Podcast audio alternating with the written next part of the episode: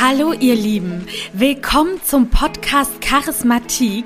Ich bin Madeleine und in diesem Podcast erwarten euch spannende Stories von inspirierenden Menschen zum Thema Charisma. Alles rund um Ausstrahlung, Mimik, Gestik, Körper, Stimme und ganz, ganz viele andere Lebensbereiche. Lehnt euch entspannt zurück und genießt die kommende Folge.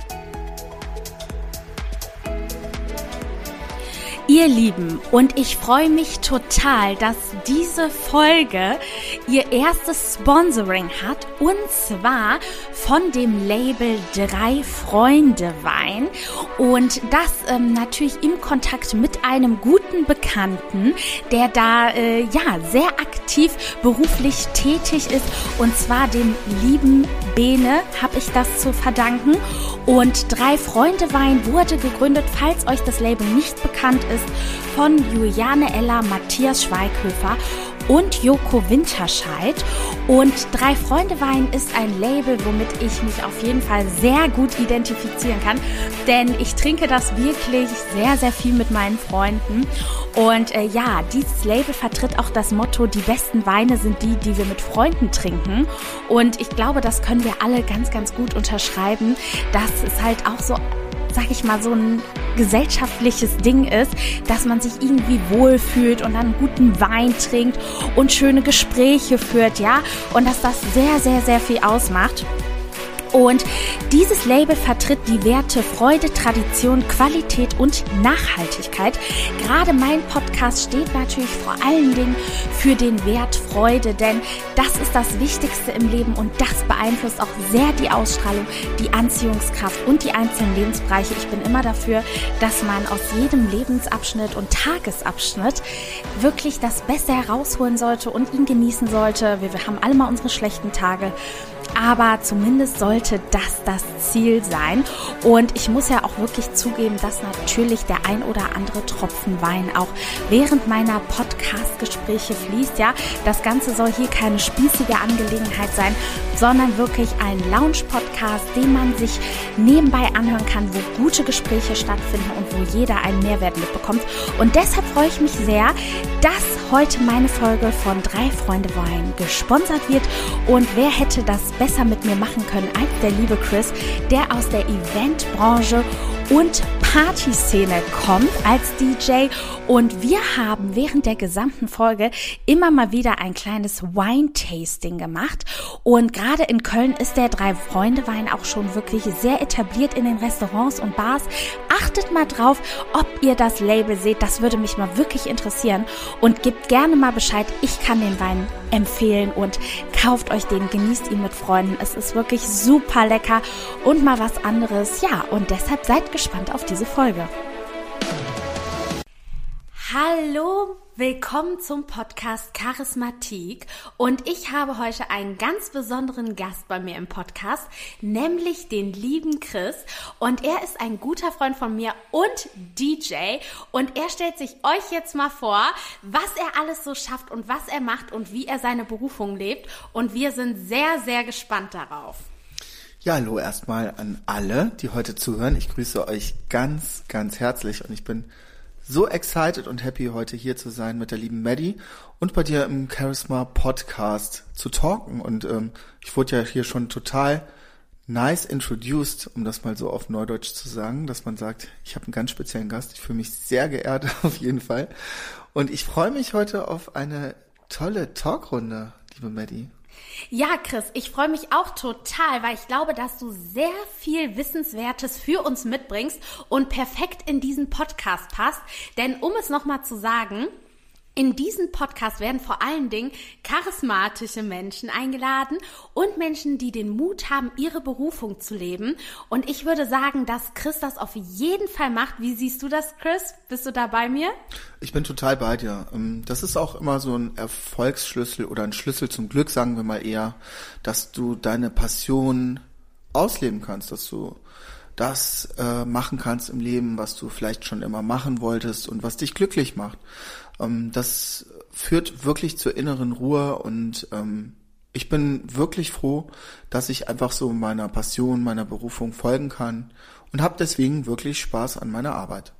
Ja, und äh, bei mir ist es natürlich so, dass der Podcast nicht aus irgendeinem Grund entstanden ist, sondern auch wirklich aus dem Grund, dass ich gesagt habe, pass auf, das möchte ich auch leben und das möchte ich auch machen. Und deswegen lade ich natürlich Leute ein, die sich das getraut haben. Und da bin ich jetzt mal ganz gespannt, Chris. Du bist DJ. Was machst du noch alles? Was schaffst du alles in deiner Arbeitswelt? Ja, tolle Frage auf jeden Fall. Ähm, ich führe mehrere Unternehmen, also habe mich selbstständig gemacht mit Anfang 20 und ähm, bin dann auch in der Musik-Medien-Werbebranche groß geworden. Und wir fangen einfach mal mit dem DJ-Dasein an. Das äh, ist ja für viele auch so, also ich merke das, dass viele immer so fragen, wie funktioniert sowas? Hey, wie bist du das geworden? Macht das Spaß? Bist du nervös, wenn du auftrittst? Wie lange willst du das noch machen? Etc. Das sind so Fragen. Es kommen kritische Fragen, es kommen positive Fragen, es kommen manchmal auch so Seitenhiebe und ähm, alles in allem, ja, wie hat das angefangen? Ähm, das hat wirklich schon im Kinderzimmer angefangen als ich so gemerkt habe, Musik, das ist genau mein Ding, das macht mir Spaß und ähm, war da schon so wissbegierig und habe da auch schon so entdeckt, dass es sowas gibt, so Menschen, die Musik zusammen mischen, das fand ich immer total interessant, weil ich eben schon so total musikbegeistert war. Und das hat nie nachgelassen. Also es hat im Kinderzimmer tatsächlich angefangen. Und mein großer Bruder, der hatte damals schon so ein Mischpult und einen Plattenspieler, konnte ich da schon mal so ein bisschen mit, ja, so die ersten Gehversuche so ein bisschen reinfühlen. Bin immer dran geblieben und habe dann irgendwann gemerkt, es gibt da draußen richtig bekannte, coole DJs. Und ich hatte nie ein richtiges Idol, aber ich wusste, hey, ich würde sowas auch gerne mal machen, in erster Linie, um einfach so meine eigenen Mixe zu machen. Also mir ging es immer darum, ähm, Musik zu machen, die mir persönlich gefällt, also so ein Mix, den ich mir vielleicht selber gerne anhören möchte. Wenn du dann als DJ den Geschmack der Menschen triffst, ist das natürlich äh, das perfekte Match, würde ich sagen. Ja, und so bin ich immer dran geblieben. Und ähm, das war aber damals so, noch bevor der Euro kam, in der D-Mark-Zeit, da gab es auch noch kein YouTube und da gab es auch keine Podcasts etc. äh, es gab also de facto niemanden, der dir das so beibringen konnte. Es gab auch keine DJ-Schule oder sowas wie heute. Es gab einfach äh, den Beruf DJ und äh, der ist ja sehr facettenreich und ähm, da musst du dich dann irgendwie reinfuchsen. Ja, auf jeden Fall bin ich dran geblieben und habe dann relativ früh in der elektronischen Musikszene meine ersten Gehversuche gemacht, die richtigen Leute kennengelernt, war in vielen Clubs unterwegs, auf Partys und so weiter und hat man hat schon so mein Netzwerk aufgebaut, aber da ging es primär nicht um das DJing, sondern einfach auch, wie funktioniert das Ganze, wie läuft sowas, auch Partyplanung etc., Eventplanung, hab da so reingeschnuppert und das hat mir schon super gut gefallen. Und ich hatte damals einen sehr guten Freund und der hatte richtiges DJ-Equipment. Ich sage bewusst richtiges DJ-Equipment, weil damals musstest du zwei Technics-Plattenspieler haben, bestenfalls, und vielleicht so ein äh, Pioneer-Mixer oder sowas in der Art. Äh, und das war so der, der Clubstandard. Und der hatte das. Und äh, da durfte ich dann schon mal so ein bisschen ausprobieren. Das war voll cool, weil ich konnte zwar noch gar nicht so richtig auflegen, aber konnte mir das selber beibringen. Und der gute Freund damals hat irgendwann gesagt, weißt du was, du ich, irgendwas, irgendwas sehe ich in dir. Irgendwie gefällt mir das, du machst das richtig gut, weißt du was, ich schenke dir das. Und du musst dir so vorstellen, für damals, die damaligen Verhältnisse zu D-Mark das war so teuer, um sich dieses Equipment zu kaufen, das konnte man sich eigentlich so vom Taschengeld oder so, konntest du das nicht leisten. Ja, und somit habe ich die Chance gehabt, eben auch zu Hause zu üben und habe dann äh, tatsächlich so ein paar Platten gesammelt und äh, zur gleichen Zeit war das so, dass ich ähm, jemand kennengelernt habe und äh, die Person äh, hatte mir hatte mich gefragt, ob ich nicht Lust hätte, bei einer Werbekampagne mitzumachen ähm, für, für ein Partybrand. Also die sagte, hey, du bist ein interessanter Typ, wir brauchen so ein Gesicht für diese Kampagne. Und ich wusste gar nicht so richtig, worum es geht und fragte dann auch. Und die sag, sie sagte dann zu mir, ja, das ist für das Space in Ibiza. Und das Space in Ibiza, das ist so, das war immer der beste Club der Welt. Ne? Und das war voll exciting. Da dachte ich auch noch gar nicht so ans Auflegen oder so. Aber es war irgendwie, fühlte mich geschmeichelt. Das war dann wirklich so, dass ich dann bei dieser Kampagne dabei war. Diese Kampagne war gesponsert damals von New Yorker. Das heißt, dass diese Kampagne nicht nur auf Ibiza stattfand, sondern europaweit. Aber so der, die Hauptkampagne war auf Ibiza mit riesen Billboards und allem und CD-Cover und so. Ja, dann war ich da plötzlich schon auf diesen Billboards, obwohl ich eigentlich gar kein DJ war. Geil. Und das, das, das, das war krass. Auf jeden Fall so für mich, weil ich war da 21 oder so und für mich war das damals was Besonderes. Ja, auf jeden Fall war ich dann auch das erste Mal auf Ibiza. 2001 und 2002 äh, mit die, war ich mit den Leuten von dieser Agentur schon so dicke, dass wir gesagt haben, hey, pass auf, wir verbringen den ganzen Sommer hier, hatten dort eine Eventagentur, haben dort Incentives gemacht, Events auch im Space und alles mögliche, total weltbekannte DJs gebucht und so. Ja, und da habe ich dann so mein Netzwerk aufgebaut und ein, zwei Jahre später habe ich immer gedacht, komm, nimmst du mal deine Platten mit, weil warum nicht? Mal gucken, vielleicht ergibt sich das auf einer kleinen Party oder so. Und bin am Flughafen gelandet und traf dort den Booking Agent vom Privilege Club, den ich dann auch natürlich schon kennengelernt habe. Ne? Und er sagte so, hey Chris und so, DJ-Tasche, ich wusste gar nicht, dass du auflegst. Ähm, hast du mir nie erzählt. Ich so, ja, hab so getan. So, ne? Ja, alle, bin nie dazu gekommen. Dann sagt er, ja cool, hast eine CD? Und ich habe tatsächlich so eine CD aufgenommen. Zwei CDs habe ich aufgenommen. Eine so in der Hausrichtung, so Balearic House nannte man das damals, und eine so Tech House mäßig, so richtig Ibiza, Clubbig und so, weil ich wusste ja schon, was auf der Insel so läuft. Und deswegen ähm, habe ich das mal so auf, habe ich ihm die beiden CDs in die Hand gedrückt und habe eigentlich gar nicht mal dran gedacht. Am gleichen Abend rief er mich noch an, hey, ich habe die CDs reingehört, voll cool, willst du am Sonntag vielleicht kommen, weil uns ist ein DJ ausgefallen, dann könntest du da einspringen. Und ich so, ja klar, ne, hab einfach gesagt, ja klar, weil, aber ich habe ja noch nie in einem Club aufgelegt. Ich, ich habe das wirklich noch nie gemacht, ne. ja gut, dann kam es dazu und dann kam ich dann in den Club, da war richtig was los und dann äh, war ein DJ vor mir dran und dann hatte ich auf einmal richtig Herzklopfen, richtig, du, du, du, richtig krass, Adrenalin und dann habe ich gemerkt, oh mein Gott, was hast du eigentlich gemacht? Du hast gesagt, du kannst und du stehst da jetzt in so einem Club Privilege, der größte Krass. Club der Welt, ja? Und die Lichter alles und ich habe so gezittert. Ich konnte die Nadel gar nicht richtig auf die Platte legen. Oh Gott. Und dann ging's los und dann war das wie eine Achterbahnfahrt und plötzlich kam dieser Booker und haute mir so auf die Schulter, hey Chris und so. Ich dachte, ich kriege jetzt Ärger, das war voll schlecht. Ne? Ja. Und dann sagte er, ey, das war der Wahnsinn. Du kannst jetzt jeden Sonntag hier aufnehmen. Nein. Das ist richtig cool. Ja, und so, das war so der Startschuss auf Ibiza. Krass. Wo eigentlich alle hinwollen und so. Und das war, da war mir das noch gar nicht klar, was eigentlich passiert ist. Aber das war der Startschuss dazu.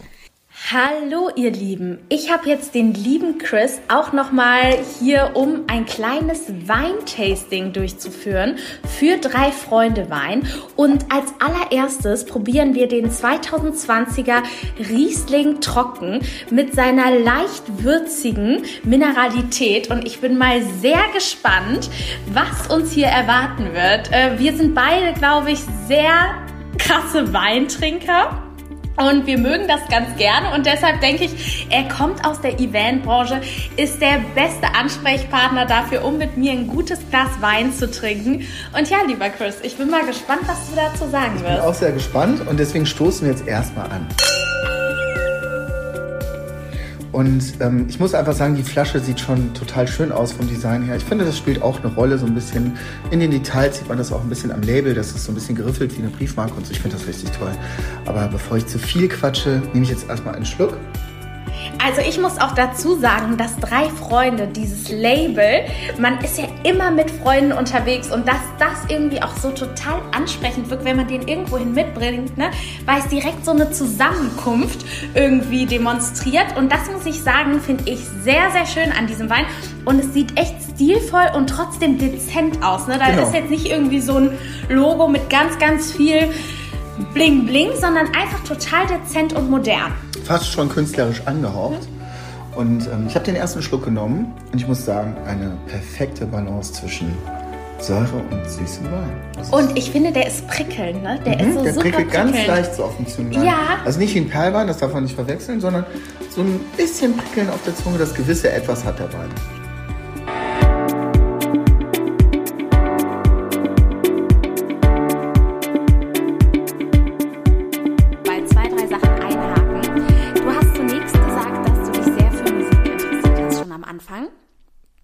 War für dich direkt klar, dass es in die DJ-Richtung geht Oder hattest du auch erstmal den Gedanken, pass auf, Musik würde ich jetzt persönlich auch an Radio denken, wäre sowas für dich auch interessant gewesen? Oder war es wirklich dieses, ich möchte es selber mixen und ich kenne mich nicht nur aus, sondern ich möchte selber aktiv sein? Das muss man ja auch schon mit 20 erstmal wissen, worauf habe ich Bock, ne?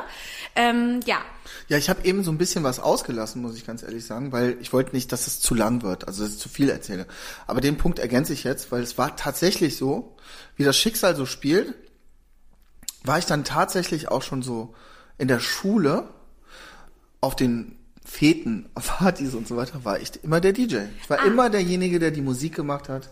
Auch damals, das hat so angefangen, CD eingelegt, Play gedrückt, CD raus, nächste CD rein.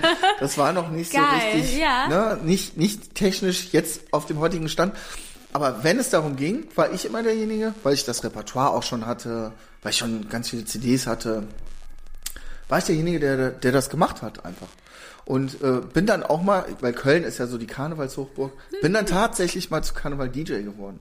Nein. Auch, also es war einfach immer so im Kindesalter, das meinte ich ja, dass das im Kinderzimmer tatsächlich schon begonnen hat.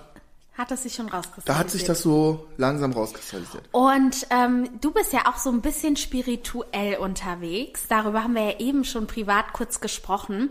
Und ich finde halt auch immer diesen spirituellen Weg oder Ansatz immer ganz wichtig, auch gerade in der Selbstständigkeit, äh, glaube ich, wichtig zu betrachten, um auch den Mut zu finden, wirklich das zu machen, worauf man Lust hat. Weil es schien mir so, wie du das jetzt erzählt hast, du hast für dich festgelegt, okay, pass auf, das interessiert mich, das ist meine Leidenschaft. Und wie es so ist, kam plötzlich ein Zufall, du hast das DJ-Pult geschenkt bekommen, dann kam der andere Zufall, du triffst jemanden, der dich direkt für Space bucht, dann kommt der andere Zufall, du bist im Privilege. Du hast ja nichts davon konkret fokussiert, sondern es kam ja ein bisschen so zu dir, ne? Und deshalb wäre meine Frage, so was vielleicht auch die Zuhörer dann so interessieren würde, bist du dafür, dass wenn man eine Leidenschaft für was hat, dafür dann losgeht und sich die Dinge nach und nach ergeben? Oder muss man halt auch manchmal sagen, pass auf, jetzt bei dir hat's ja Gott sei Dank gut geklappt, aber wenn jetzt einer sagt, ich will DJ werden, dass du sagst, pass auf, mach einen Kurs, heutzutage gibt's ja die Kurse, mach einen Kurs und geh dafür los.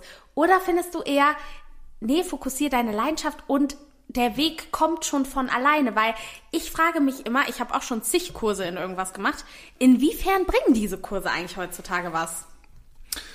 Ja, fangen wir mal kurz mit dem Spirituellen an, bevor wir dann zu den Kursen übergehen. Das ist dann schon so ein bisschen so eine Themengrätsche. Und ähm, das ist echt krass. Also wenn ich, wenn ich das immer wieder so reflektiere und, und ich kann das manchmal gar nicht selber glauben und vielleicht ist das auch nur ein Zufall, aber wenn man so ein bisschen spirituell angehaucht ist, kann man das ja für sich selbst auslegen, wie es ist. Und dann geht es wieder so in diese Zeit zurück, von der ich erzählt habe, wo ich dann in der Zeit, wo ich dann auf den Schulfeten und so privaten Geburtstagen das gemacht habe, hatte ich damals hatte ich eine beste Freundin und in die war ich total verliebt. Also ich war total verliebt. Das war aber so, da waren wir im Teenie-Alter. So viel zum so Thema Freundschaft. Ja, wir waren so 13, 14. Ja, aber wir waren wir waren so jung, so wie 13, 14. Ich glaube, sie fand mich auch gut, aber das war jetzt nicht so, dass man dann Hätte was wir haben natürlich können, auch mal ein bisschen geknutscht und so, ne? Aber das war jetzt nicht wie heute eine richtige Beziehung oder so, mhm. sondern das war so äh, eher so Best Friends. Ne? Aber irgendwie hat die mich total fasziniert. Und das war so, dass sie, also die Eltern hatten ein Haus auf Ibiza und die sind damals schon immer nach Ibiza geflogen. In diesem Alter von 12, 13, 14 hat sie mir immer davon erzählt, wir haben uns da geschrieben, Postkarten und so, hat sie mir immer erzählt, hey, ich war mit meinen Mädels hier im Space, das war voll cool. Deswegen kannte ich das damals auch schon, durch sie eigentlich. Da habe ich das so kennengelernt. Ne? Ja. Und dann habe ich mir damals immer gedacht, die ist da jetzt ohne mich, war so richtig sauer eigentlich, ne? So ein bisschen, ja, so, sie ist da ohne mich, wer weiß, vielleicht lernt sie einen anderen Typen kennen und vielleicht findet die den dann viel cooler als mich oder so, wie so Kids halt so denken mit 13, ne? ja. ne? Und dann dachte ich mir so in meinem Hirngespinst, hey, stell dir mal vor, ich wäre da DJ. Und, und sie würde dann in den Club kommen, das habe ich wirklich gedacht. Krass. Und ich dachte mir, wenn sie dann in den Club kommt und dann sieht sie, dann nimmt sie mich vielleicht anders wahr und dann, dann sind wir ein Paar. Findet sie mich toll, Oder dann findet ne? sie mich toll. Und wirklich, das ist jetzt kein Spaß. Seid ihr ein Paar geworden? Nein, ein Paar sind wir nicht geworden. Aber irgendwann Jahre später war es wirklich so, dass ich dann im Space einen Gig hatte. Und dann kam sie wirklich. Und wir sind dann wirklich an dem Abend halt, sag ich Nach mal. Hause. Nach Hause. Aber mich würde jetzt mal, mich würde jetzt mal interessieren, weißt du, das klingt für mich nach Visualisierung. Manifestierung, der Glaube versetzt Berge. Ja, das, das, das ist wirklich so. Also wirklich Genau diese ganze ich. Geschichte hat wirklich damit zu tun, dass ich das immer so manifestiert habe und daran geglaubt habe. Ja. Und das ist wirklich, ohne zu übertreiben, immer eingetroffen. Ja, das glaube ich Und ich dir. kann nur jedem raten, ne, dass du immer an deine Träume glauben musst. Das ist ganz wichtig. Egal, wie schwer die Schritte sind, egal wie klein die Schritte sind, du musst die Schritte gehen. Und ähm, auch wenn es nicht zu 100% so passiert, aber der Glaube versetzt Berge. Und hast du dir das auch immer bildlich vorgestellt? Ja, Ja. Mhm. Und was hat sie zu dem gesagt, als du dann der DJ warst? Also hast du schon so gemerkt, hattest du nicht mehr das Interesse wie vorher? Weil das würde mich jetzt mal interessieren, weil ich kenne diese Denkweise tatsächlich, dieses, wenn ich XY mache, dann, ne? Ähm, hat, also, hat es sich einfach nicht mehr ergeben oder hat sie schon so gesagt, ey, hör mal, ich bin total platt, dass du jetzt hier DJ bist, das ist ja krass. Ja, du hast schon recht. Also wenn dann so zehn Jahre oder mehr vergehen, ähm, muss man ganz ehrlich sagen, ist man vielleicht nicht mehr ganz so Feuer und Flamme wie früher. Ne? Da ändert sich viel. Entweder du bist natürlich genau wie früher äh, Hals über Kopf, sag ich mal, aber es kann auch sein, dass du dir denkst, oh mein Gott, was war denn da los? Ja, ja, ja, klar. Das kann echt sein. Also es war auch nicht so, dass wir dann ein Paar geworden sind, sondern es war dann eher eine einmalige Geschichte. Aber das waren wir uns auch irgendwie schuldig, weil das war eigentlich Ihr musstet mal wissen, ne? Wie ist denn jetzt?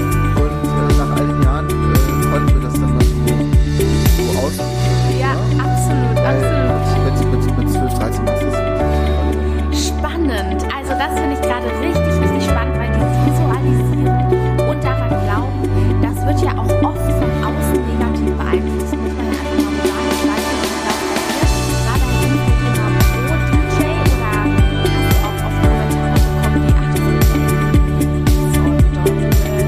Ja, und drei Freunde Wein hat ja auch einen Perlwein und zu dem würde ich sagen, gehen wir jetzt über. Würde ich, würde ich auch sagen. Finde ich gut. Super. So, ihr Lieben, und jetzt haben wir hier einen wunderbaren, frischen Perlwein mit einem total coolen Emblem in Silber. Und ich muss sagen, ich habe ja hier auch eine Perle neben mir sitzen, beziehungsweise du hast eine Perle Ich neben habe dir eine Perle, sitzen. eine elegante Perle neben mir sitzen, die sich als Sommelier erweist und äh, die Weine hier verkostet, wie die ganz großen. Und dieser Wein äh, sieht schon toll aus, sehr einladend. Und ja, ich würde sagen, wir stoßen an und probieren doch mal, oder? Ja, Der Drei-Freunde-Perlwein, so heißt er, duftet total Mm. elegant. ja. Also ich muss sagen, top. Der ist wirklich, also der riecht auch. Ich habe bis hierhin gerochen, der riecht ultra nice, ist sehr fruchtig und hat auch sowas Elegantes, finde Ja. ich. Also wirklich, ne? Ich glaube auch darin ist Scheurebe und das ist ja auch sowas, was glaube ich bei Frauen sehr beliebt Was ist. die Scheu nimmt, weil. Ja, wahrscheinlich die Scheu beim Flirten, ne? Genau. Deshalb, da bleiben wir nicht bei Freundschaft, wenn es soweit kommt. muss man mal ganz ehrlich sagen. Und äh, nee, aber ich muss, ich glaube, das wäre jetzt tatsächlich sogar mein Favorit bis jetzt. Finde ich auch. Ähm, ist einfach auch ähm, für, für bestimmte Anlässe ganz gut, weil der perlt so ein bisschen. Ne? Das kann auch wirklich mal so ein Umtrunk sein, ein Empfang und so weiter. Und der enthält Noten von der Limette, von Minze, ein bisschen Aprikose ist auch mit drin. Und diese fruchtbetonte, ausgewogene Säurestruktur ist wirklich empfehlenswert. Das Und muss das man riecht einfach man sagen. auch, ne? Ja. Das riecht man auch. Nee, also ich würde sagen 10 von 10 haben Ja, wir hier, ne? ja, würde ich Oder 3 von 3. Drei von drei Freunden. genau, wir müssen darauf nochmal anstoßen. Also ich bin nicht so der Typ, der jetzt rumläuft, hey, ich bin DJ, weil ähm, für mich ist das gar nicht so. Also wenn äh, ich jetzt mit dir auch privat irgendwo sitze, würdest du mich auch nicht die ganze Zeit davon erzählen hören. Weil ich finde, es gibt auch andere interessante Themen. Wenn dich das Thema interessiert und du sprichst mich darauf an, dann bin ich, freue ich mich total und rede auch gerne darüber. Aber ich bin nicht der Typ, der das jetzt äh, so nach außen trägt. Also ich würde mich da nie als, als DJ Kid Chris vorstellen, sondern ich sag, ich bin der Chris. Und Ja, genau. Sehr sympathisch auf jeden Fall, das finde ich schon mal gut. Ähm, ja, und nochmal, um auf die Kurse zu sprechen zu kommen, weil das ist ja immer das, was ich so spannend finde auch. Inwiefern, also wie geht man das eigentlich an? Man sagt, pass auf, ich möchte Beruf XY machen, der spricht, entspricht nicht der Norm, ist mal was anderes, es ist meine Leidenschaft, ich traue mich aber nicht. Das ist ja immer so dieser Punkt, woran dann viele scheitern und ich kenne persönlich auch sehr viele Leute und da würde mich halt mal interessieren, was, was sagst du heutzutage so? Es gibt diese DJ-Kurse. Würdest du jungen Leuten raten, mach das? Oder bist du da zwiegespalten? Also grundsätzlich ist das so, dass man, dass ich diese Frage sehr oft höre und ich finde, wenn man das so vergleichen kann, ist das DJing ähm, ungefähr gleichzusetzen wie das Lernen eines Instruments, so ungefähr. Mhm. Ne, das heißt also, dass du Zeit brauchst. Du kannst das jetzt nicht von heute auf morgen mit mhm. allen Facetten, die dazugehören. Und dazu gehört natürlich auch Herzblut, Passion und äh, natürlich kann so ein Kurs dir helfen.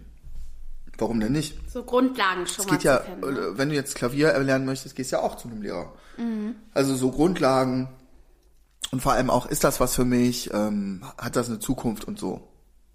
Okay, also grundsätzlich bist du pro Kurs und äh, sagst, darauf kann man aufbauen. Ne? Also es schadet nie. Also ich habe keinen Kurs gemacht. Ich habe das mir wirklich tatsächlich Learning alles selber beigebracht, Krass. wirklich komplett alles selber beigebracht. Aber heutzutage hat sich die Technik auch total verändert, weil als ich damit angefangen habe, war das wirklich nur Vinyl. Es gab nur Vinyl es gab einen Mischer. Es gab zwei Turntables und einen Mixer. Und das war natürlich eine ganz andere Zeit. Ne? Du musstest da dich durchfuchsen, weil heute durch das Digitale ist es einfacher, auf jeden Fall. Ne? Aber ähm, warum nicht? So, äh, es sind so viele Fragen, die offen sind. Welches Equipment ist gut? Was passt zu mir? Äh, wie ist das mit der Musikauswahl? Wie ist die Selbstfindung und so? Und wie es bei so künstlerischen Dingen ist, ist es nie verkehrt, sich einen Mentor zu suchen. Vielleicht auch. Jemand, der dich unter seine Fittiche nimmt, der, die, der dich lehrt, den, wo du auch mal mithelfen kannst. Also, um, um solche Leute kennenzulernen, muss man erstmal selber hilfsbereit sein. Ne? Also viele Guter machen den Punkt. Fehler. Ja, viele machen den Fehler. Hey, ich wäre das gerne, ich wäre gern Model ich gehe jetzt auf den Laufsteg und bin da. Nein, du musst das erstmal lernen. Du musst lernen, wie, wie verhält man sich, wie zieht man sich an, wie, wie läuft man. Ähnliches beim DJing oder bei vielen künstlerischen Berufen oder auch als Fotograf vielleicht und so. Das heißt so, wir haben ja in anderen Berufen, die gesetzt sind, machst du ein Volontariat, machst du ein, ein Praktikum oder sonst was. Äh, du lernst einfach und dieses Lernen ist wichtig. Lernen ist essentiell, um dir Wissen anzueignen. Super spannend, was du gerade gesagt hast, weil das stelle ich ja auch immer wieder fest. muss ich sagen, dass man wirklich viel, viel, viel dazu lernen muss. Und was mich jetzt nochmal ähm, Werbung? Nee, äh, ich wollte fragen, ob wir den aufmachen. Ach so, gerne, gerne. Ja. Mal ganz kurz die Werbung.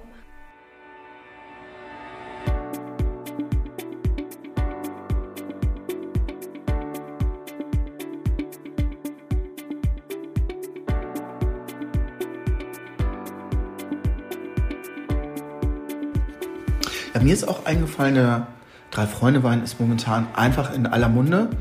Das merkt man richtig, quer durch Deutschland trinken die Menschen diesen Wein. Klar ist da natürlich auch mal ein bisschen der Promi-Bonus dabei, aber hier merkt man, hier geht es nicht nur um Marketing, hier sind wirklich Experten am Werk. Äh, selbst gestern hatte mich eine Freundin aus Berlin kontaktiert. Die hatte gestern Geburtstag und war ganz stolz, hatte mir so einen Screenshot geschickt ja. und gesagt, schau mal, ich habe den Wein bekommen, den habt ihr doch neulich getrunken, weil du hattest das ja in deiner Story gepostet. Stimmt, ja. Und äh, das, dann sagte sie auch, ich hätte nicht gedacht, dass er so gut ist. Ich dachte, ich war erst ein bisschen skeptisch. Sie ist auch so eine Weinkennerin, ne? Ähm, weil oftmals, wenn Promis dahinter stehen, weiß man nicht, ob das jetzt wirklich gut ist oder nicht. Und sie war total begeistert. Und ähm, der verbreitet sich momentan wirklich enorm. Und ich finde auch, dass der sich so teilweise von anderen Marken abhebt, weil er einfach auch so diese moderne Dynamik mitbringt, die viele Weinsorten auch gar nicht mehr haben. Weißt du, kennst du diese altmodischen Embleme irgendwie, wo dann noch hier ein Blümchen, da ein Blümchen und so, wo man sich so denkt, brauche ich nicht, ne?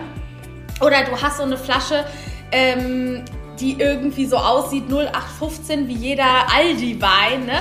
Und da muss ich wirklich sagen, da ist wirklich eine Strategie dahinter und auch einfach so ähm, eine rote Linie, die mhm. ich finde, wo, wo man Ganz schmeckt. Klar. Ne?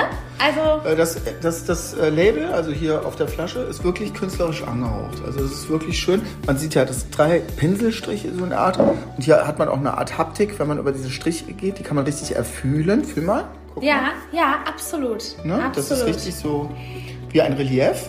Und das finde ich toll. Also so kleine Details finde ich immer schön. Oder hier die geriffelte Linie Und hier. das, das ist nämlich witzig, da war ich im Sixpack in Köln, das ist so eine Bar. Mhm. Ähm, und da war ich mit einer Freundin und da war nämlich genau dieses Emblem und sie meinte noch so, ach krass, wie geriffelt das ist. Und das Ding ist, du denkst erst, das nimmt keiner wahr, aber die Leute nehmen das doch wahr, dass sich da so ein bisschen was bei gedacht worden Mhm. ist. Ne? Also ich muss sagen, sehr, sehr lecker. Sehr. Wir sind im Moment pro Perlwein, glaube ich. Wir sind total im Perlweinfieber. Wir holen gleich noch ein paar Perlen für den Chris dazu. genau. Ich sag, ich sag nicht nein. Ich habe einen kleinen Einwurf und zwar frage ich den Chris gerade, trinken viele Männer Wein? Weil ich kenne Männer, die Wein trinken, aber ich kenne auch Weinhasser. Die trinken Gin Tonic, Wodka Red Bull, Wodka Maracuja, Wasser, Cola. So Chris, was würdest du denn sagen? Ich würde sagen, die stilvollen Männer, die trinken Wein. Denn wenn man Wein trinkt, dann. Ich man- date man- nur nicht stilvolle Männer. Ja, gibt ja den Begriff Quantität und Qualität und da würde ich dann eher von Qualität sprechen. Die qualitativen Männer trinken gerne Wein und deswegen sage ich Prost. Trinken die auch gerne Sekt? Ja, auch schon. Also ich trinke zum Beispiel gerne auch einen schönen Cremant oder einen Champagner oder auch mal einen Sekt. Das kommt immer drauf an, wie gut der ist. Also ist Wein schon relativ beliebt. Und was würdest du sagen, welche Note an Wein spricht ein Mann besonders an? Weil ich kenne das so aus meinem weiblichen Freundeskreis. Wir sind doch eher auf fruchtig und Mhm. süß ausgelegt. Wie ist das bei Männern? Unterschiedlich. Ich mag zum Beispiel auch sehr gerne roten Wein, zum Beispiel so einen samtigen Touch mag ich, ne? etwas mit Tanninen und so weiter. Äh, Das mag ich sehr gerne. ein das ist auch eine herber auch, Geschmackssache. ne? Ja, es ist ein bisschen samtiger, musst du dir das vorstellen. Kann man auch als herb interpretieren. Das ist ja Ich merke schon, ich habe hier einen richtigen Weinkenner. Nein, Aber ich höre, so genau, ich höre nur das Wort rot. Das sagt mir natürlich, wir müssen zu Rosé wechseln. Also, lieber Chris, wir wir starten den Rosé.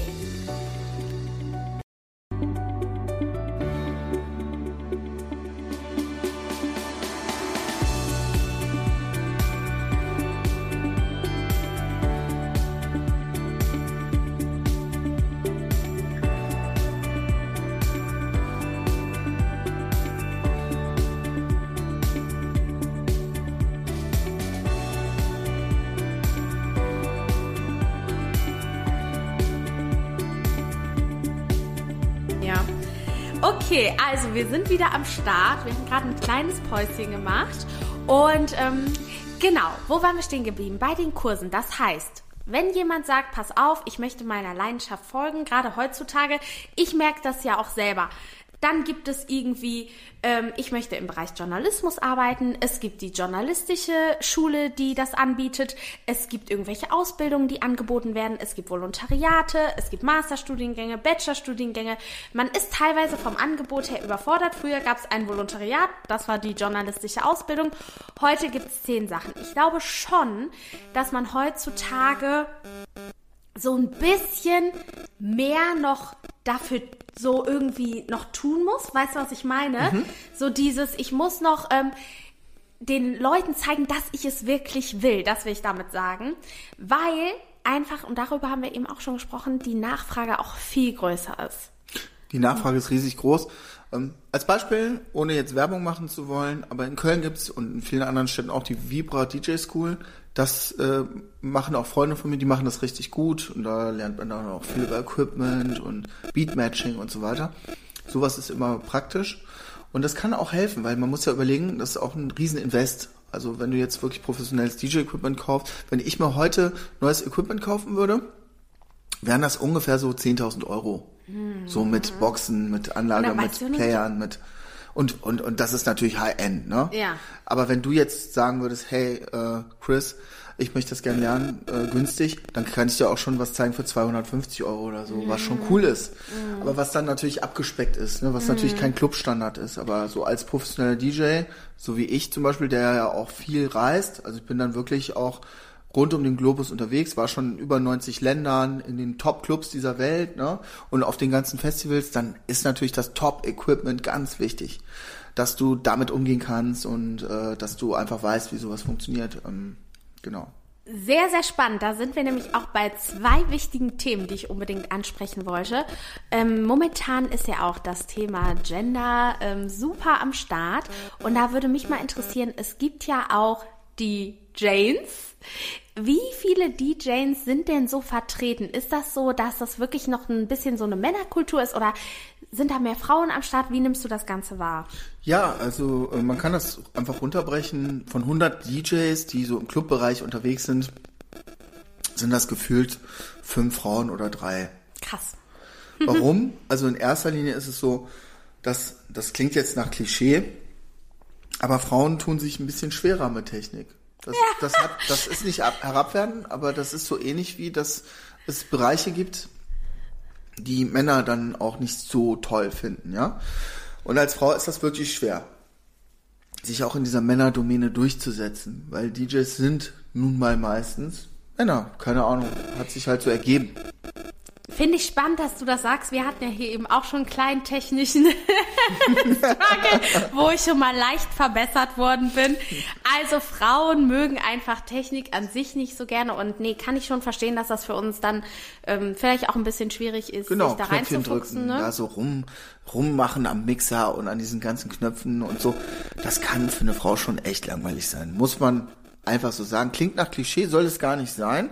Und ich freue mich total, wenn auch mal eine Frau auf mich zukommt und sagt, hey, ich würde das gerne lernen. Kam neulich eine gute Freundin auf mich zu und da habe ich dann auch Equipment empfohlen. Ich finde das super. Ich finde das auch äh, äh so schön anzusehen. Ne? Finde ich auch. Ne? Das ist einfach auch. cool, wenn eine Frau das macht und ne? so. Das ist einfach so schön irgendwie. Das gehört nach, das Nachtfilm ist sowieso oberflächlich, muss man ja. ja sagen. Da geht es um Glamour und so. Da macht man sich schick und so. Man muss ja, Schönheit ist ja, liegt ja immer im Auge des Betrachters, aber es ist doch auch mal eine willkommene Abwechslung.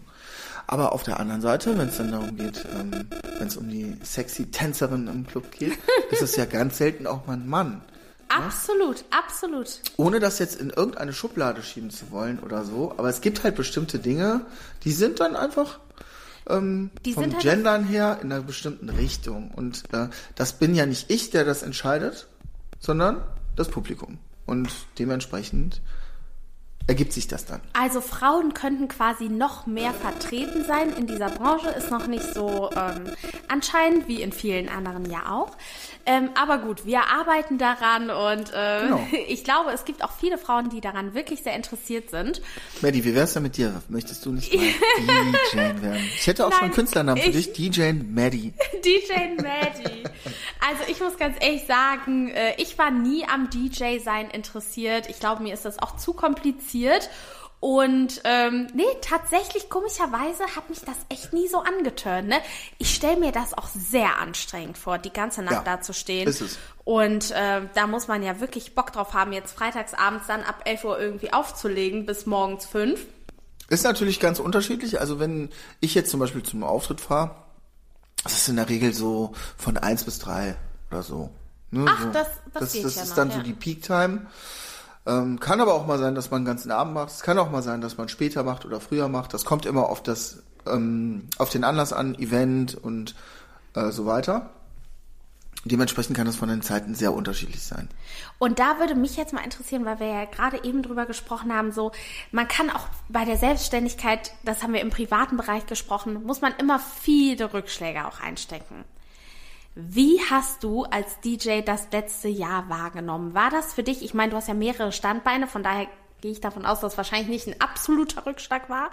Aber so generell würdest du sagen, das war schon so neu und ungewohnt und man musste sich daran erstmal so ein bisschen orientieren, dass es jetzt nicht mehr diese Events und Partys gibt oder wie hast du das so für dich wahrgenommen? Ich habe das ähm, auf verschiedenen Ebenen wahrgenommen. Fangen wir mal damit an, dass ich das zum einen mal ganz interessant und auch wohltuend fand, weil eine gewisse Zeit zu Hause zu sein, weil man wirklich ein Pensum hat. Also wirklich unterwegs ist, viele Hotelzimmer, viele Flieger, viele Züge, was weiß ich, im Auto sitzen. Einfach, dass du jedes Wochenende tausende Kilometer hinter dich bringst. Manchmal auch nicht zu viel, aber manchmal bist du dann tatsächlich mal in Südafrika oder bist dann mal in Bangkok oder mal in Dubai, bist dann mal in Miami und so Und dann ist das so, dann fliegst du halt für den Gig dahin äh, und fliegst dann danach wieder zurück. Also das ist schon anstrengend, ne? dass du dann zwölf Stunden im Flieger sitzt oder mal zwei Stunden oder mal nach Mykonos oder mal nach Ibiza.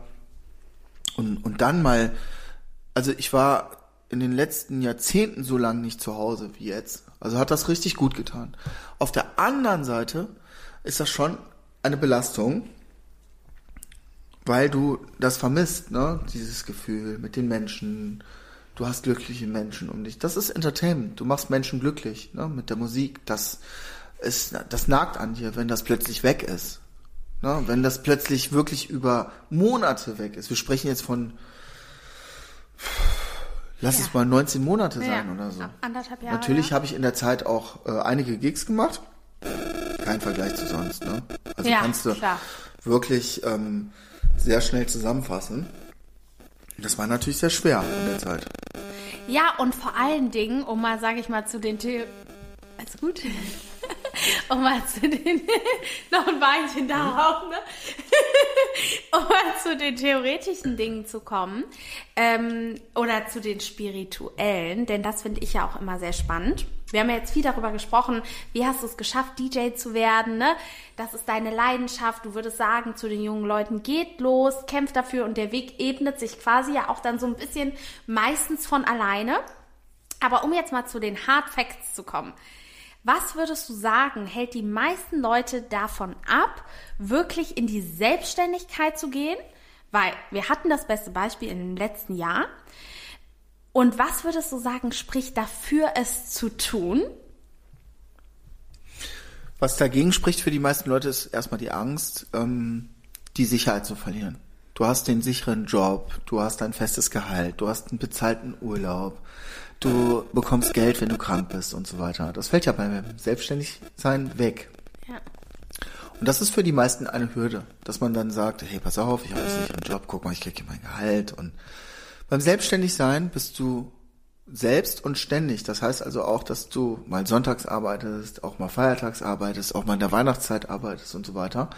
Und das ist für viele natürlich so ein bisschen ähm, so ein rotes Tuch.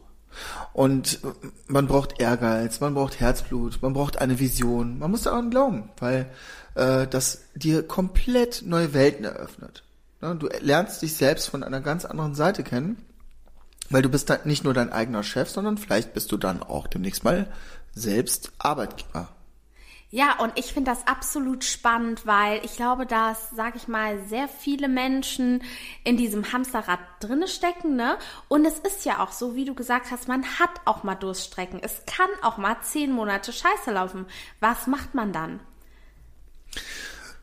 Das stimmt. Und das haben wir ja jetzt auch gemerkt, dass das dann wirklich passiert. Und äh, dementsprechend, ähm, zum einen sollte man sich immer ein finanzielles Polster äh, äh, zur Seite legen. Das ist ganz wichtig weil es kann immer mal Höhen und Tiefen geben, es kann immer mal die Auftragslage variieren.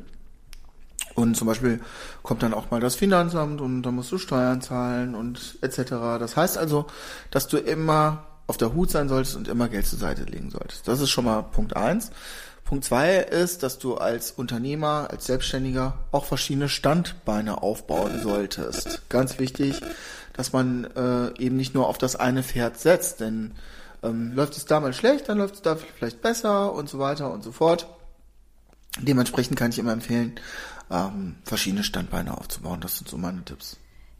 Richtig, richtig spannend. Gerade das mit dem Finanzamt, ne? Das ist ja immer so ein Überraschungsding, wo man sich dann so denkt, ja, geil, ne? Mal bekommt man was zurück und mal muss man zahlen. Immer so ein Hin und Her. und ähm, wie viel Zeit würdest du sagen, investierst du, jetzt bist du ja, sag ich mal, schon im Business drin, ungefähr noch in dem DJ sein oder zum Üben oder gar nicht mehr? Also, was würdest du sagen, ist es so, weil du meintest ja auch, die Technik entwickelt sich immer, immer, immer weiter. Musst du dich auch mal hinsetzen und sagen, pass auf, ich muss mir das Ganze jetzt nochmal angucken oder ist das so, du bist da schon so drinne?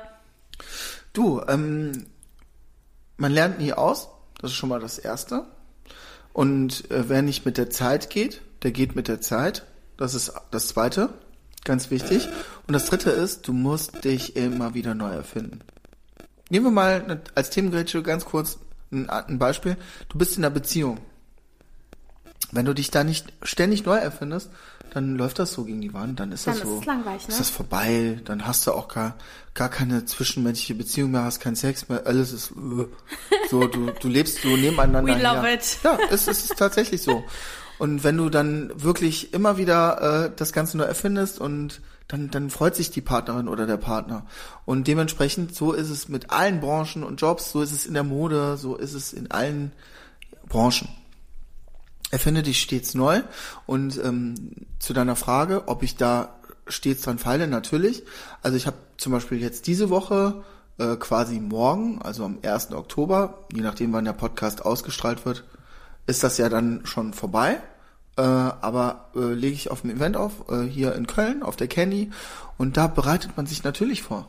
Und das machst du nicht an dem Abend irgendwie fünf Minuten vorher, sondern ich, ich, ich schaue mir an, was ist gerade so, was, was, was packt mich gerade, ne, was finde ich gut, was kann ich in mein Set einbauen. Das heißt nicht, dass ich das Set schon so vorbereite, wie es am Abend ist, aber dass ich die Tracks schon mal raussuche, weil es gibt immer wieder neue Musik und äh, neue Trends und so. Und dann äh, ist es natürlich schon cool, wenn du den Leuten das bieten kannst, dass sie sich freuen, dass sie, dass sie sich anlächeln, dass die jubeln, weil sie sich selbst feiern, nicht den DJ feiern. Der DJ ist da und er ist auch bestimmt cool, aber am Ende ist das eine Nebensache für die meisten Leute. Das muss man einfach so sagen, wie es ist, sondern es geht für mich primär darum, dass man the time of your life feiert. Das ist dann richtig cool, dass man merkt, wow, die Leute haben eine richtig gute Zeit, haben eine Gänsehaut und feiern sich selbst, weil es geht um die Menschen. Das muss, das musst du immer bewusst sein. Und nicht nur um dich. Also ich, ich erwarte nicht, dass irgendjemand danach zu mir kommt und sagt, wow, geil. Sondern ich erwarte, dass die Leute einfach richtig, eine richtig gute Zeit haben. Also ich weiß jetzt schon, wie ich den Podcast oder die Folge nennen werde. The Time of Your Life. Ich finde, das ist ein richtig gutes Statement. Und mal ganz ehrlich, wer ist morgen dein Lieblingsgast? Äh, morgen mein Lieblingsgast ist natürlich die Maddie. Die hat mir nämlich eben erzählt, dass sie auch kommt. Und wenn du dann kommst, würde ich mich natürlich richtig freuen. Also ich feiere den DJ auf solchen Partys, so sieht's nämlich aus, ne? Und ich feiere nicht nur mich und äh, meine Freunde und das Leben, aber natürlich auch. Und mal, um auf das Thema Charisma zu kommen, jetzt so zum Abschluss unseres Podcasts, das ist mir natürlich auch immer ganz, ganz wichtig, dass ihr da nochmal so einen Mehrwert für euch mitnehmen könnt. Was Chris, findest du an Menschen besonders charismatisch? Also für mich ist Charisma ja immer dieses, einer hat eine Ausstrahlung, er weiß, wer er ist, er macht was, was ihm Spaß macht. Ne? Also Charisma wird ja ganz oft in ganz vielen verschiedenen Art und Weisen definiert, aber letzten Endes ist es ja so eine Person, die kommt rein und du denkst irgendwie so, geil, die hat was. Aber es kann auch ein total individueller Eindruck sein. Mich würde mal interessieren, was findest du denn an Menschen charismatisch oder wie kann man daran arbeiten, wenn man sagt, pass auf, irgendwie, oh, ich fühle mich wie eine graue Maus, ich weiß gar nicht, was ich machen soll, so, ich muss was ändern.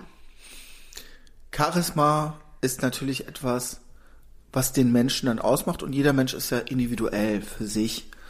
Und ähm, ich finde es immer wunderbar, wenn man Menschen trifft, mit denen man sich ergänzen kann. Das finde ich toll. Also, dass man zum einen vielleicht das eigene Wissen weitergeben kann, weil jemand sehr wissbegierig ist, aber zum anderen auch selbst etwas lernen kann. Denn jeden Tag möchte ich auch dazu lernen. Also ich bin nicht der Mensch, der denkt, hey, ich hab, ich weiß alles und ich bin Konfuzius und ich, nein, ich möchte jeden Tag aufs Neue dazulernen und ähm, Menschen mit Charisma zu begegnen, das ist was ganz Tolles, das ist ein richtiges Geschenk.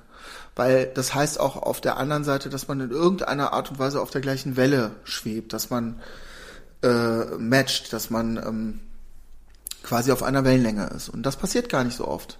Und das ja. hat nicht damit zu tun, dass derjenige vielleicht nicht charismatisch ist oder vielleicht uncool oder so. Solche Begriffe hört man ja oft. Das ist falsch. Nein, sondern es ist immer nur die richtige Zeit am richtigen Ort.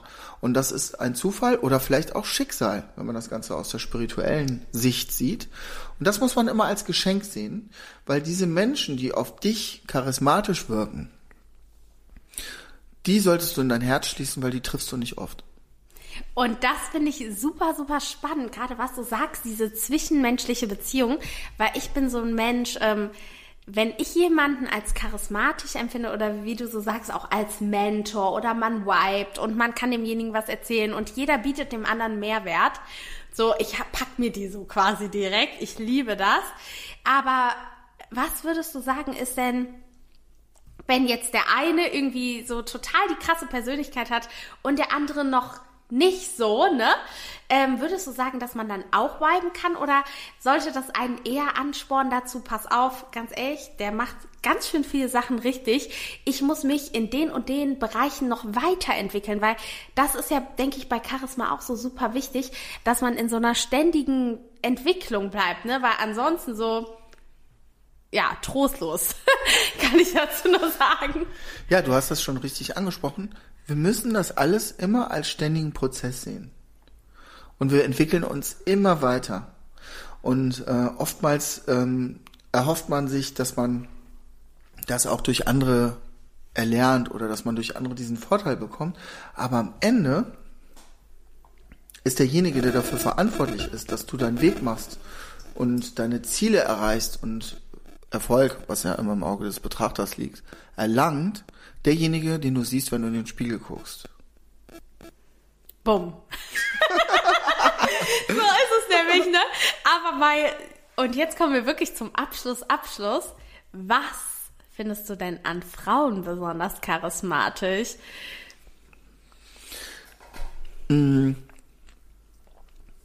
Das ist so dieser, dieser, dieser Magic Moment, den man dann zusammen hat. Also wenn es wirklich darum geht, dass sich mal eine Frau fasziniert, da gibt es gar keine Formel für. Das, das ergibt sich in diesem Moment und, und den spürst du dann und denkst dir dann, das ist jetzt anders als sonst. Das ist irgendwie was Besonderes. Und dann weißt du das auch. Und ähm, ich finde es immer schade, dass Menschen dann eben so von Äußerlichkeiten ausgehen oder von finanziellen Situationen, Erfolg. Das alles spielt gar keine Rolle. Äh, es geht wirklich nur um diesen Magic Moment, den man dann hat und alles andere gibt sich dann. Sehr, sehr schön gesagt. Also, Magic Moment ist the key. ne? Wie das so ist. Aber äh, nee, das hat mich jetzt tatsächlich nochmal so interessiert zum Abschluss.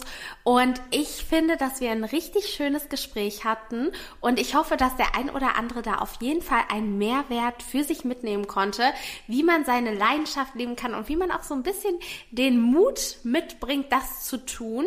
Und ja, hast du vielleicht noch gerade so zum Abschluss ein Tipp an die Leute, von wegen, wie du es auch schaffst, dein Mindset stetig so zu halten, dass du auch dran bleibst. Ne? Weil ich meine, manche würden vielleicht auch nach fünf Jahren sagen, weißt du was, ist mir alles zu anstrengend, reicht jetzt, ich äh, bin dann mal weg als DJ. Ja, es gibt ja viele Lifehacks, ne, mit denen man eben... Lifehacks? Das, Lifehacks, wirklich, das sind Lifehacks.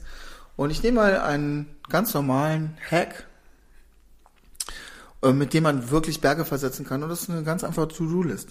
Also, dass man wirklich visualisiert, was man möchte. Ähm, vielleicht auch äh, äh, so, ein, so ein Vision Board hat. Ne, Hab ich? Ja, das ist, das, das, das ist wirklich gut. Also fokussiere dich. Soll ich dir das schreibe was deine Lustiges Ziele nieder. erzählen? Ja, gerne. Ich hatte ein Vision Board aus Glas und es ist wirklich lustig. Und ich bin dagegen gelaufen und es ist zerbrochen. Und, ich habe das meiner Mutter erzählt und meiner Mutter, meine Mutter nur so, also da waren wirklich zig Zettel drauf und sie nur so, weil sie eh an gar nichts glaubt von dem, was ich da aufhänge, sie nur so, oh, the vision is broken. und ich nur so, nein, Scherben bringen Glück. Also ganz ehrlich, jetzt geht alles in Erfüllung. Also ich muss sagen, ich hatte echt ein Vision Board, bis das, dass es zerbrochen ist. Und da ist ziemlich viel von in Erfüllung gegangen im Gut. letzten Jahr. Super. Hast du Finde eins? ich gut. Natürlich. Wo ist es? Mhm. Also mein Vision Board ist äh, virtuell, also nicht mental, sondern virtuell. Also ich schreibe mir das. Es gibt ähm, im iPhone gibt es eine App, die heißt Notizen. Ja, kenne ich. Da schreibe ich mir das einfach auf. Schreibst du Vision Board Doppelpunkt? Genau. Und äh, Also Leute, das ist der Tipp. Mit Notizen arbeite ich täglich. Also Ich da kann auch. ich wirklich, da schreibe ich meine Vor allem, ich Texte, habe alles angepinnt. da pinne ich und dann habe ich so meine Hashtags äh, und Suchwörter und so weiter. Und ähm, wirklich dieses Runterschreiben, dieses Manifestieren, dieses Visualisieren, das hilft ungemein. Ah, sehr schön eingeschenkt. Liebe Maddie, Also, wir stoßen an. Zum Wohl. Ich muss ganz ehrlich zugeben, dass ich eben schon mal kurz gekostet habe und wir trinken jetzt den 2020er Rosé Trocken und er ist wirklich erdbeerig. Chris? Okay, ich habe noch nicht probiert. Ich nehme jetzt einen Schluck. Unfassbar erdbeerig. Ne? Super fruchtig, sehr schön. Sieht auch sehr erdbeerig aus von der, von der Farbe her. Und ähm, überhaupt nicht aufdringlich, ein ganz toller Geschmack. Also dieser Roséwein passt sich auch super dem Essen an. Also das heißt, er ist wirklich so, würde ich sagen, für jeden Gang, gerade so was Fleisch angeht. Ne? Rotwein, Rosé, das geht ja alles in die Richtung, dass man sagt, pass auf, ich esse ein Carpaccio, rohes Fleisch, ne, ein Steak. Und dafür ist er wirklich super. Und er hat auch noch so einen Hauch von ja, ein bisschen Himbeeren, Kirschen, aber man darf sich davon nicht täuschen lassen. Der ist nicht süßlich, der hat eine leichte Säure und dadurch diesen tollen Geschmack. Also es ist jetzt nicht irgendwie so was ganz Süßes, irgendwie, wo man denkt, oh mein Gott, das schmeckt ja wie Plörre. Nein, der ist äh, durch diesen Säuregehalt, diesen dezenten, hat einen sehr frischen Charakter und dieses Zusammenspiel aus Süß und Säure schmeckt sehr ausgewogen. Ich würde sogar sagen, das ist ein perfekter Wein für den Herbst, weil es ist nicht dieser starke Rotwein, den man so im Winter, wenn es kalt ja, genau. ist, trinkt. Ne? Genau. Aber ich finde so für den Herbst, ne? So, liebe Leute, weiter geht's mit einem Grauburgunder. Er ist trocken und der Jahrgang ist 2020. Wollen wir anstoßen, liebe Maddie?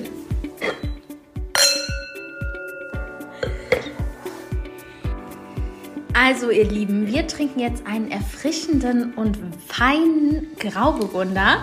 Und der Chris, ich habe hier so eine kalte Asche neben mir sitzen ne? und deswegen... Ja, wir haben uns zwar ein bisschen eingelesen und hier steht in einer Rezension, ähm, hat etwas von kalter Asche. Habe ich noch nie gehört, aber ich glaube in Sommelierkreisen ist das der absolute Geheimtipp. Also Chris meinte, das ist sein Favorite, ne? Und wir probieren den jetzt mal. Und ich würde sagen, also wenn ich jetzt so daran koste, ich schmecke so ein bisschen Feige. Feige schmeckt man auf jeden Fall. So ein bisschen was Blütenmäßiges, klassisch. Hat auf jeden Fall ein sehr schönes, intensives Bouquet. Und auf jeden Fall ist der Ab Abgang sehr aromatisch und kommt sehr zur Geltung. Nein, Nein also wir müssen sagen, was ist jetzt unser Favorit? Wenn wir jetzt die vier Weine in Anbetracht ziehen, was ist unser Favorit? Perlwein, Riesling, Rosé. Ich glaube der Perl. Und Grauburgunder. Perlwein war schon ist, spitze. Perlwein ist Number One. Grauburgunder ist für mich Number Two ah, okay. tatsächlich. Mhm. Also ich muss sagen, ich bin Fan davon. Also mhm. so das stimmt schon, der, Brau ja. der Grauburgunder ist wirklich für, für jeden Anlass geeignet und den kannst du genau halt das ist es. super leicht eben Der riecht für Essen, mich so wie so ein zum Salat, zum mhm. Fisch, zum Fleisch, den kannst du einfach. Wollte ich gerade sagen, gutes Essen, mhm. so, das ist ein toller Wein für, ich glaube, jeden Anlass. Mhm. Finde ich auch. Ne? Der ist so all, ob, ein ob Allrounder. Hochzeit oder Scheidung, jeder Anlass. wir wollen natürlich äh, nur positiv. Nein, ja, wir wollen echt Hochzeit, sein. Keine Scheidung. wir wollen nur echt sein und. Ähm, wir sind ganz echt heute und Leute, absolute Empfehlung, kein Spaß, drei Freunde, checkt das aus. Es ist bezahlbar, es ist stilvoll, es ist voller Geschmack und Ästhetik. Absolut, das kann ich nur unterstützen und ähm, vor allem hat es auch eine gewisse Varianz die wir ja auch so nicht von allen Weinsorten kennen. Und ich muss ganz ehrlich sagen, so, du bringst den mit auf den Geburtstag und es ist so, oh schön, was ist das für eine Flasche? Es macht was her, ne? Es macht was her und ähm, der Wein hat Charisma, finde ich. Ja, da sind wir wieder beim Thema Charisma. Habe ich auch Charisma, Chris? Total. Ja, ja. Du, du hast Charisma und bist, du siehst gut aus. Na dann, wie der Wein, ne? Wie der Wein. So, ihr genau. Die Folge war nochmal anders als meine vorherigen Folgen und ich hoffe, dass mit dem kleinen abwechslungsreichen Weintasting und Sponsoring hat euch nochmal ganz gut gefallen und ihr hattet was zu lachen, denn äh, ich möchte natürlich, dass dieser Podcast hier auch so authentisch wie möglich ist. Und ich denke, das konnte ich in dieser Folge ganz gut rüberbringen. Und ähm, ich freue mich natürlich, wenn ihr meinen Spotify oder iTunes-Kanal abonniert und äh, ja, vielleicht auch mal das ein oder andere Kommentar da lasst. Ich danke euch und ähm, ich hoffe, ihr hattet Spaß.